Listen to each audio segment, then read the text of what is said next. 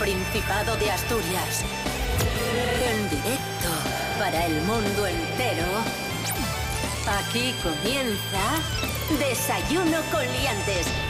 Su amigo y vecino, David Rionda. Buenísimos días, Asturias. ¿Qué tal? ¿Cómo estáis? Bienvenidos, bienvenidas a Desayuno Coliantes en RPA, la radio del Principado de Asturias. Hoy es lunes 27 de septiembre de 2021. En este momento, siete y media de la mañana. Rubén Morillo, buenos días. Buenos días, David Rionda. Buenos días a todos y todas. ¿Qué tal? ¿Cómo estás? Pues muy bien, la verdad. me alegro muchísimo. Mucha energía. Que estés bien. Me, me- me presta, me presta, me, me alegra, me alegra verte tan bien. Última semana de septiembre, ¿eh? Sí, madre sí, mía. madre, cómo pasa el tiempo. Voy, Dios mío, que, que, que- ¡Cállese! Y hasta aquí desayuno coliantes. No, amigos, no, no ha hecho más que comenzar. ¡Es usted imbécil! Mm, Natalí García, buenos días. Ya me asustabais. Buenos días, qué ganas tenía de hablar con vosotros. Oye, hacía mucho ya, ¿eh? ¡Eso es ciertísimo! Bueno, vamos a empezar con el pronóstico del tiempo para hoy en Asturias. A ver cómo empezamos la semana. Hemos tenido unos días pasados por agua, así de forma intermitente. Vamos a seguir con una semana que se va a parecer mucho a la semana anterior. Vamos a empezar con estas lluvias de forma intermitente, aunque también os digo que por la zona de nuestros vecinos gallegos está viniendo un poquitín de sol. Así que buenas noticias. Eso sí, las temperaturas bajan otro poquitín más. Las máximas incluso van a ser de 18 grados. Esto ya se empieza a meter en temperaturas otoñales 100%. Y las mínimas van a bajar hasta los 8 grados. Así que va a hacer fresquín por la mañana, ¿eh? Mucho ojo. Ya os podéis abrigar, majo. Desayuno con liantes, ay, lere, lere, lere. Desayuno con liantes, ay, lere, lere, lere. Desayuno con liantes, ay, lere, lere, lere. Desayuno con liantes, lere, lere, lere.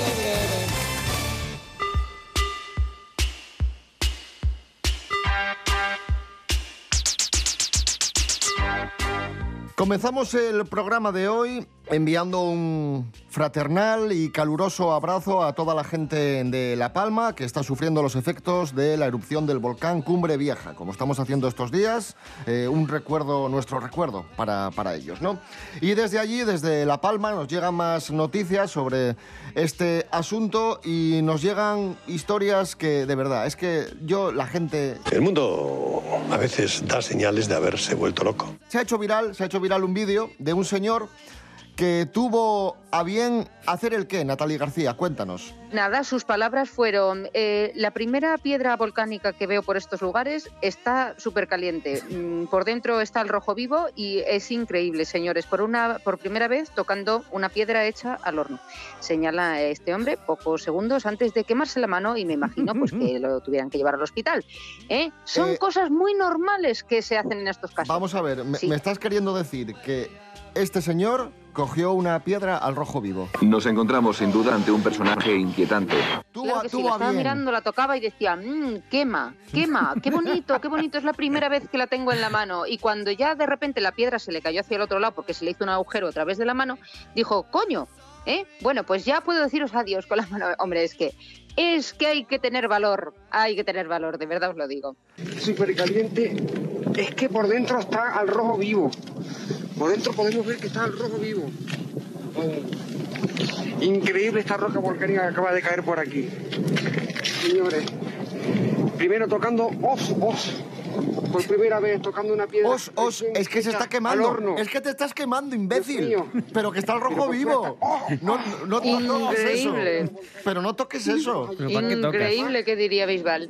Bueno, para que os situéis en el, en el vídeo, donde estamos escuchando este audio, aparece el señor con nada, toda la lengua de lava, ya, bueno, no se, se ve que no está incandescente, que no está de ese color anaranjado, sino que ya está algo más fría, pero aún así, eh, eso tiene que estar a una temperatura Qué gusto, tremenda. qué Y- gusto. Y, que este señor ahí Sobre poniendo, todo para cuando poniendo la empieza el mano. frío. Sí, sí, madre mía. Pero es que además vuelve. Primero se quema Sí. y dice, ¡ay! Pero luego Claro. vuelve otra vez. Y Bueno, sigue, total. y sigue tocando. Es que Porque sigue, le ha gustado. sigue de fondo, mira, escúchalo. La torre y todo. Ahí sigue. Y sigue dice, increíble, ahora se empieza una pequeña brisa. "Ah, una pequeña brisa, hace calor. Bueno, nada, vamos a dejarlo ahí, que siga tocando la- las piedras este señor. Claro. Increíble, increíble. Siempre vais a lo puto negativo.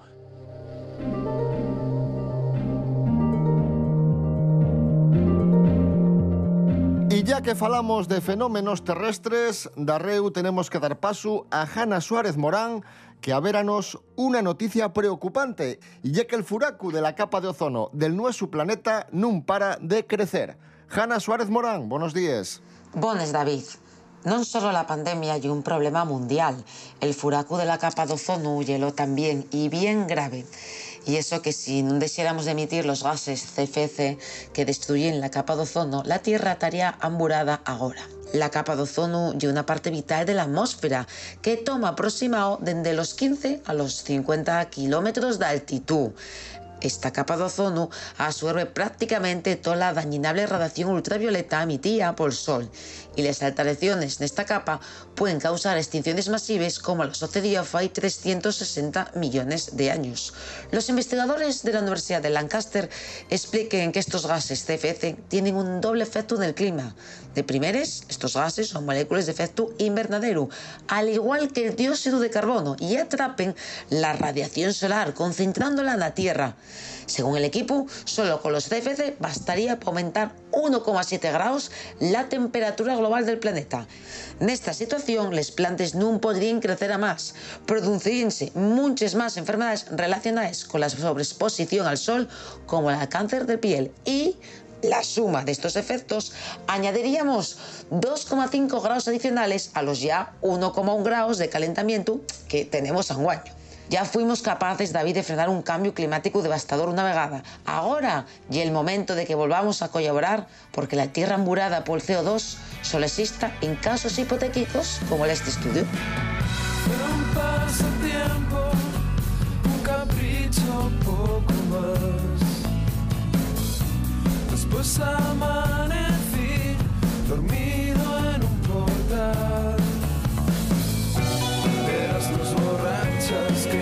Sandalias. Y tú vas corriendo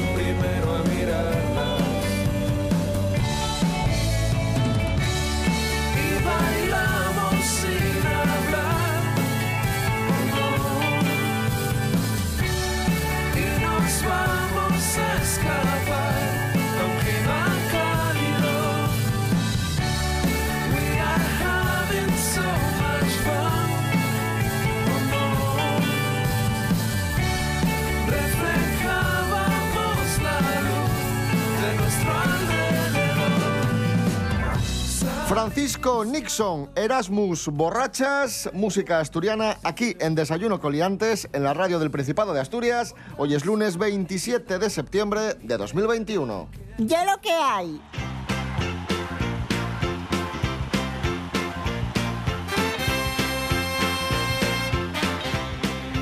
Por cierto, amigos, hoy es el Día Mundial del Turismo. De turismo, de viajes, hablamos a continuación a través de la siguiente noticia.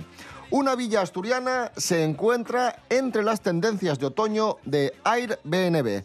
Primero, Rubén Morillo, vamos a explicar qué es Airbnb para la gente que no lo sepa. Es una plataforma, una página web donde puedes alquilar pisos turísticos, pisos de personas que los tienen vacíos durante según qué épocas y los ponen en alquiler en esta especie de página web que podríamos llamar también red social de alquileres, Airbnb. Y ha sido Airbnb quien ha publicado esta lista de destinos que son tendencia este otoño. En el año 2019, justo antes de la pandemia, los viajeros eh, que buscaban pisos en Airbnb, bueno, se sentían más atraídos por ciudades grandes como Barcelona, Madrid o Sevilla, pero en esta ocasión, para este otoño, parece que pues, los gustos de los viajeros han cambiado y prefieren ciudades medianas como Málaga, Palma, Pamplona o Vigo, entre otras. Pero ¿cuál es, cuál es la villa? ¿Cuál es la villa vamos, asturiana vamos, que se encuentra en la lista? Es que en esta lista De Airbnb. se ha colado Por una favor, villa asturiana. cuéntanoslo. Una villa asturiana. Dínoslo. Y Infórmanos. es una de las más bonitas del norte de España. ¿Pero cuál? Déjale Es- que lo diga. Es que estoy, nervio- estoy nervioso. La maravillosa villa de Avilés.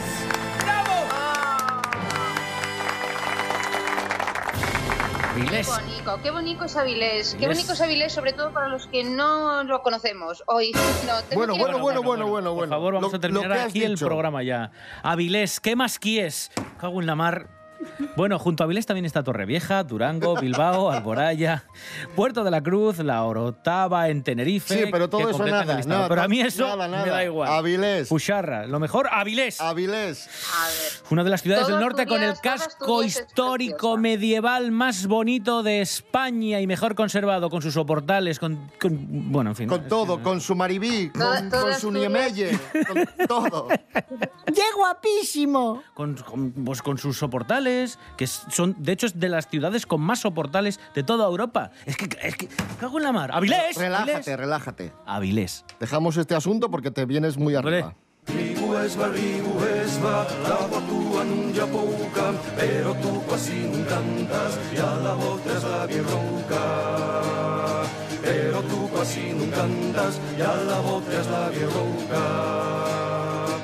Nos vamos, a, nos vamos a Gozón, amigos, amigas, tomad buena nota de lo que os vamos a contar a continuación, muy importante esto, y es que el Ayuntamiento de Gozón ha advertido a las personas que reciben atención a domicilio que, que tengan mucho cuidado, porque están llamando a, a domicilios de Gozón haciéndose pasar por los servicios sociales del ayuntamiento y solicitando cita para acercarse a una valoración de la ley de dependencia, es decir, que se os quieren meter en casa, eh, pues haciéndose pasar por los servicios municipales del ayuntamiento. Joder. El ayuntamiento ya ha dicho que esto no es verdad, así que si recibís una llamada en gozón de los servicios municipales, de los presuntos servicios municipales del ayuntamiento, contactad con la Guardia Civil o la policía porque esto es eh, una estafa. Básicamente eso, quieren meterse en las casas de las personas más vulnerables, probablemente para, para robar. Aunque sea con otras situaciones, pero últimamente está, están enviando eh, mensajes y hacen llamadas telefónicas eh, con varias estafas. No sé, Y lo que siempre decimos gente- en el programa y lo que más nos duele es que eh, apuntan a las personas más indefensas, claro. Claro, claro, es que ese es el tema. Es que aquí no van, no A van a pisos de, de policía nacional o de gente que esté en plena forma y que tenga veintipico años. No, no, siempre son los más débiles o personas mayores que quizás les cueste, pues eso, por temas de movilidad, mm, desenvolverse en casa de, de que alguien les, les, les allane su domicilio.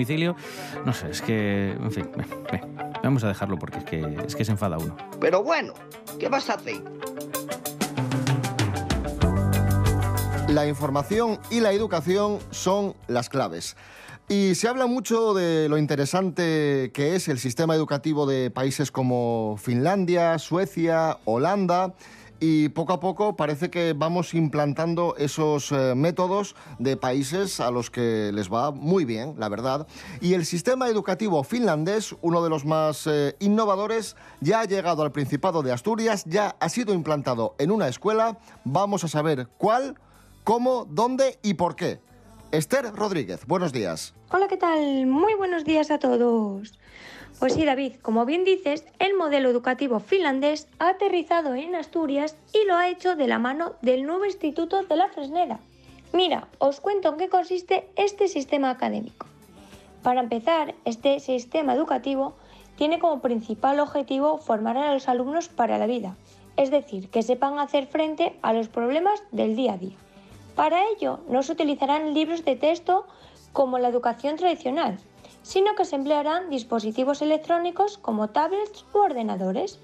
Además, se llevarán a cabo talleres de formación, con los que se pretende poner en práctica la teoría, es decir, ver cómo se utiliza esa teoría. Además, las materias estarán agrupadas por ámbitos de trabajo y habrá enseñanza bilingüe.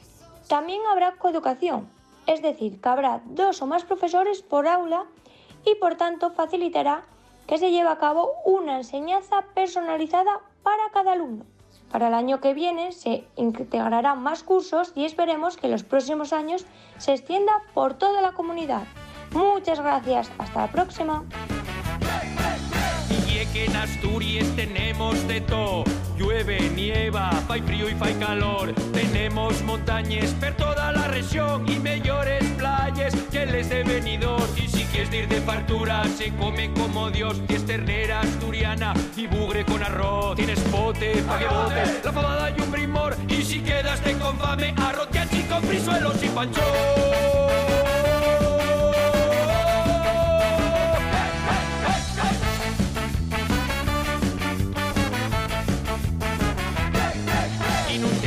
Tú que come comemos anaide, aunque cada dos por tres salga a relucir tu madre. Somos tierra de castañes y aguantamos un montón, por eso estamos todo el día cagándonos. Queremos ser mejores que cazurros o galegos, también tenemos políticos camino del talego, pero si vienes a Asturias te daremos lo mejor, llorarás cuando te vayas al fondo del negro. 15 minutos para que sean las 8 de la mañana. Ahí sonaban nuestros amigos los Blues Probes y la canción Ye que. Esto, Ye, Desayuno Coliantes, na RPA, la radio del Principado de Asturias, Güey, Ye, lunes 27 de septiembre de 2021. RPA, RPA, Radio del Principado de Asturias. En Villanueva de Oscos, 100.0.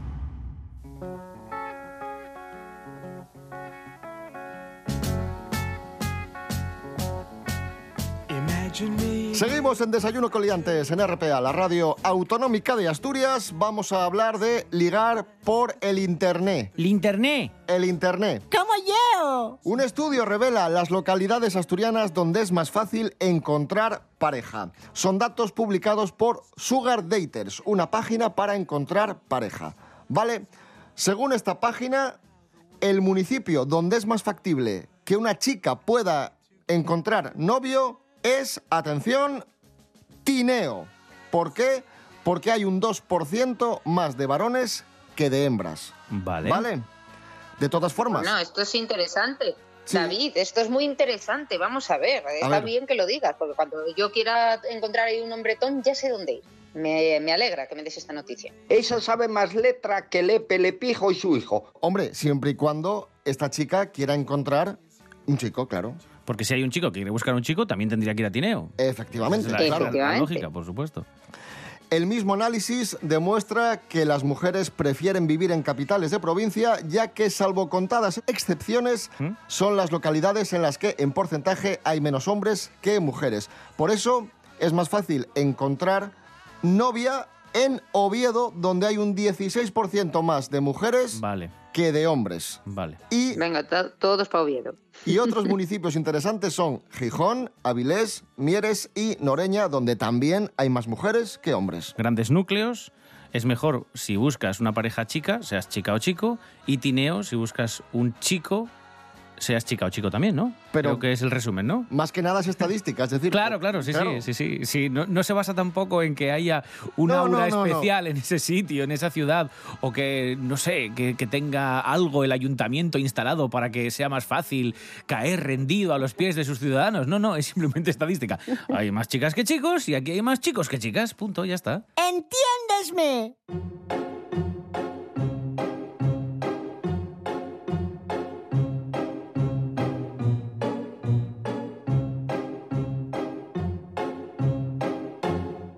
Seguimos hablando de ligar a través de métodos no convencionales. A ver, eso está mal dicho porque hoy día, según estamos y con lo que se utilizan los móviles y después de la pandemia, lo convencional y lo normal es Cualquier método es convencional. Exacto. Pero bueno, no, no los métodos del cara a cara. Eh, ahora se ha puesto de moda ligar, atención, a través de Bizum, que es este sistema de pago de, transferencias bancarias por el teléfono móvil. Sí, no sé si recordáis una historia en marzo, hace, hace ya unos meses, que, que se hizo famosa porque un chaval acosaba directamente a su exnovia, la chica no quería saber nada de él, le había borrado de todas las redes sociales y el chico, como no pudo, como no pudo contactar con ella, pues empezó a pensar otras opciones para, para poder eso, intercambiar, aunque fueran unas palabras. ¿Y qué encontró? Encontró la plataforma para enviar dinero Bizum. Para quien no sepa lo que es Bizum, es una especie de programa, una especie de aplicación que puedes instalar en el móvil que va asociada a tu cuenta bancaria y con la que puedes mandar pequeñas cantidades, habitualmente pequeñas cantidades de dinero entre amigos. Y solo necesitas el número de ¿Y qué le teléfono. dijo? Es decir, yo le dijo, te hago una transferencia mientras me das tu amor. algo así, algo así. Yo, yo lo único que necesito para enviar dinero por Bizum es el número de teléfono de la otra persona. Con lo cual, si tengo el número, a esa persona le llega un mensaje con el dinero que yo le envío, que le informa el dinero que le envío, y además aparece una pequeña descripción. Y he aquí el truco. Este chico lo que hizo es enviar pequeñas cantidades de dinero, lo mínimo que se puede enviar por Bizum, que son 50 céntimos, y en cada mensaje eh, de estos envíos de 50 céntimos que le hacía a la muchacha, en la descripción aprovechaba para escribir, por favor, desbloqueame de las redes sociales, por favor, eh, eh, llámame, por favor, hazme caso. Evidentemente, cuando llegó a gastarse unos 3 euros y vio que la chica no contestaba, ya desistió de este, de este método. Pero ojo, porque esto de Bizum se está extendiendo demasiado y ahora hay otras usuarias, mayoritariamente, que ya han denunciado que hay quien utiliza la excusa de invitar a otra persona y pagarle por Bizum para obtener el teléfono móvil. Porque como os acabo de decir, para enviar dinero por Bizum solo necesitamos el teléfono móvil. Y una forma de conseguir el teléfono de la chica que te gusta es, ay, vamos a cenar y te invito. O ven que te invito a tomar algo. Espera, dame tu móvil y te envío un Bizum y ya te pago la cena. Y así consiguen el teléfono. Pelos como escorpions. Hablamos de famosos. Atención porque el Barcelona ha hecho un fichaje. Se trata ¿Entrenador? de... No, no, el Barcelona de balonmano. Ah, es que yo sabía No, que el no de Barcelona de fútbol. fútbol está así un poco tiririri, ¿no? No, no, el, el Barcelona de balonmano ha fichado a Urdangarín. Eh, eh, ¿Urdangarín el, el Urdangarín? Pero no Iñaki. Eh. El FIU. Ah. ¡Ostras! El FIU de Iñaki y la infanta Cristina. Pablo Urdangarín. Anda. Jorge Aldeitu, buenos días, cuéntanos. Muy buenas liantes. Hace muchísimos años veíamos a Iñaki Urdangarín jugando al balomano antes de, de que lo conociésemos como novio de la infanta Cristina. Y por lo que parece, uno de sus hijos sigue un poco su estela, y es que Pablo Urdangarín acaba de fichar por el Barça B, que es justo el mismo equipo en el que estuvo Iñaki Urdangarín, lo único que Iñaki estuvo en primera división. ¿Y qué sabemos de Pablo? Pues Pablo tiene 20 años, mide 1,86, estudia en Barcelona y Pablo es el segundo de los cuatro hijos que tienen en común la infanta Cristina e Iñaki Urdangarín. De hecho, es el séptimo en el orden sucesorio al rey Felipe. Y en cuanto a su currículum deportivo, desde bien pequeñito lleva jugando al balomano y es que empezó de muy pequeño en el Liceo Francés de Barcelona, luego pasó al Esplugues y cuando su madre fijó su residencia en Suiza en 2013, él siguió y estuvo jugando en el juvenil de Hannover. Todo esto ha hecho que tenga un gran currículum en el mundo del balomano y con 20 años ya esté en el segundo equipo del Barcelona, del Barça. Así que bueno, estamos deseando verlo en acción. Un saludo, liantes. Lloran mis muñecas cuando están las solas en mi habitación. Lloran mis muñecas, sangre coagulada de mi corazón. Lloran porque temen olvidar el tiempo, perder la razón y se quedan solas rompiendo el espejo de mi tocador.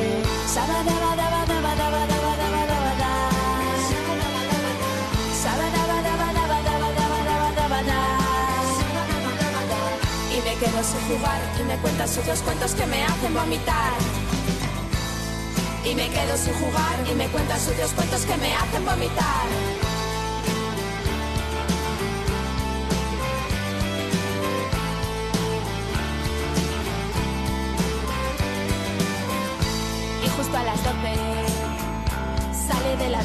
Monstruo mientras yo fijo como duermo.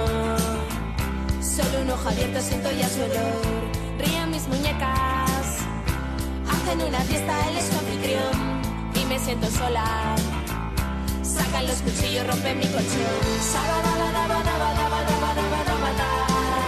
Nosotras lloran mis muñecas. Esto es Desayuno con Liantes en RPA, la radio autonómica de Asturias.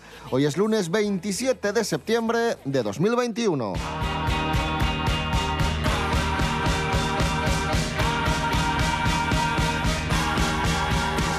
Un youtuber, un famoso youtuber, se ha grabado zampando 3 kilos de fabada.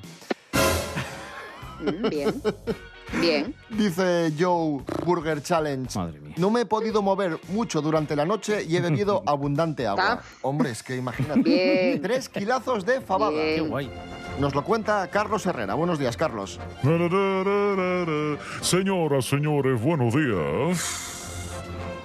Me alegro. Me alegro. ¿Qué tal? ¿Cómo estamos? Bien, bien. ¿Y tú? Pues aquí estamos, maravilloso. Vamos a contarles lo que ha hecho este muchacho, que es lo que hago yo un martes, por ejemplo, normal. Que ¿eh? tampoco es para tanto, No ¿no? es para tanto, no. Se ha comido Exacto, tres kilazos de fabada. Ojo, ojo que no es asturiano, ¿no? ¿De dónde es este, este chico, este, Este youtuber? muchacho es de. eh, bueno, de hecho, la fabada, para empezar, está hecha en el Prat de Llobregat, en Barcelona, en un restaurante asturiano. ¿eh? Eh, allí le cocinaron estos tres kilos, tres kilos pesados de fabas que sirvieron en dos ollas gigantes de barro. Él dice que es el placer absoluto. ¿eh?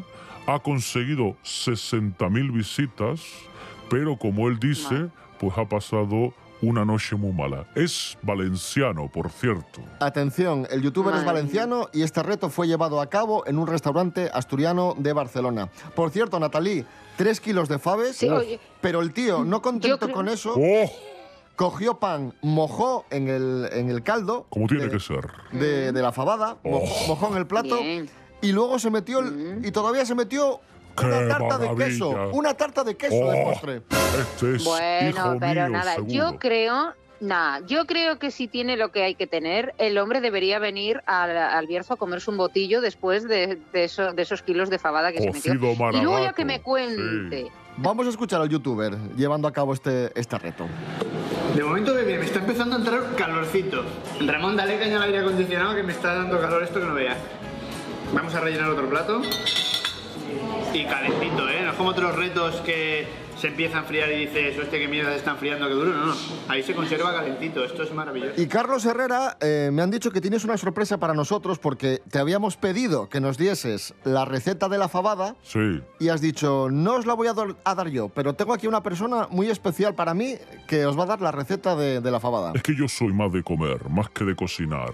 La que suele cocinar en casa, aparte de mi señora esposa, es cuando hay ocasiones especiales. Mi abuela, como cualquier abuela, es una gran cocinera. Así que si les parece, les dejo con ella y Ah, que, les con los- dé, es que les dé la receta. Ah, perfecto, pues Pasa, adelante. abuela, pasa. adelante, abuela de Carlos Herrera. Señoras, señores, buenos días. Me alegro.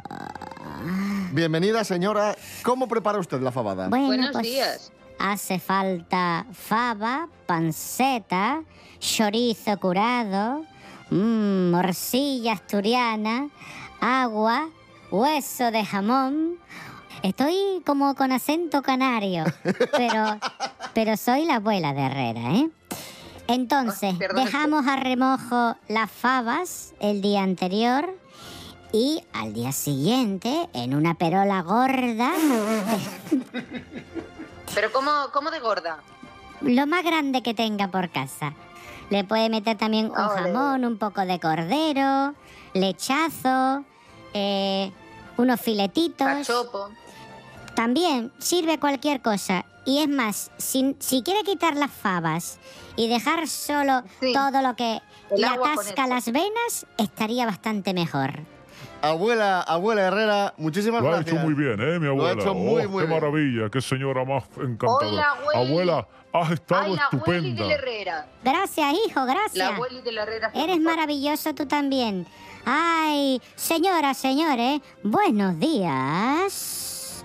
Eso lo hace mi nieto, mira. Dice, buenos días. Me alegro. Lo hago yo mejor. Gracias. Carlos Herrera, gracias. Señoras, señores, buenos abuela Herrera, gracias. ¿Eh? ¿Qué pasa? Nada, nada. Joder. Pelea familiar. Ay, Dios. No sé, no entiendo la risa. Nada, nada. Ay, madre, ¿cómo estamos? ¡Hala, venga! Hasta Ah, luego, otra vez, ¿eh? siga despidiendo. Señoras, señores, buenos otra, días. Otra vez, venga. Hasta luego, adiós. Se nos va la peonza, se nos va la peonza. Este programa es un bochorno. Nos vamos a ir escuchando a Víctor Manuel. Y diréis, ¿Víctor Manuel? ¿Quién? El de ¿Quién Mieres? ¿no? El no- No, no, no, no, no. Víctor Manuele. Ah, escrito Víctor- Manuelle. Víctor Vale, vale. Manuelle, que es un cantante de Ah, ¿ese no salsa. canta salsa? Sí, ese, Sí. uno de Puerto Rico. Hoy cumple eh, exactamente 44, no, 44 no, 54 años. Cumple Víctor Manuele.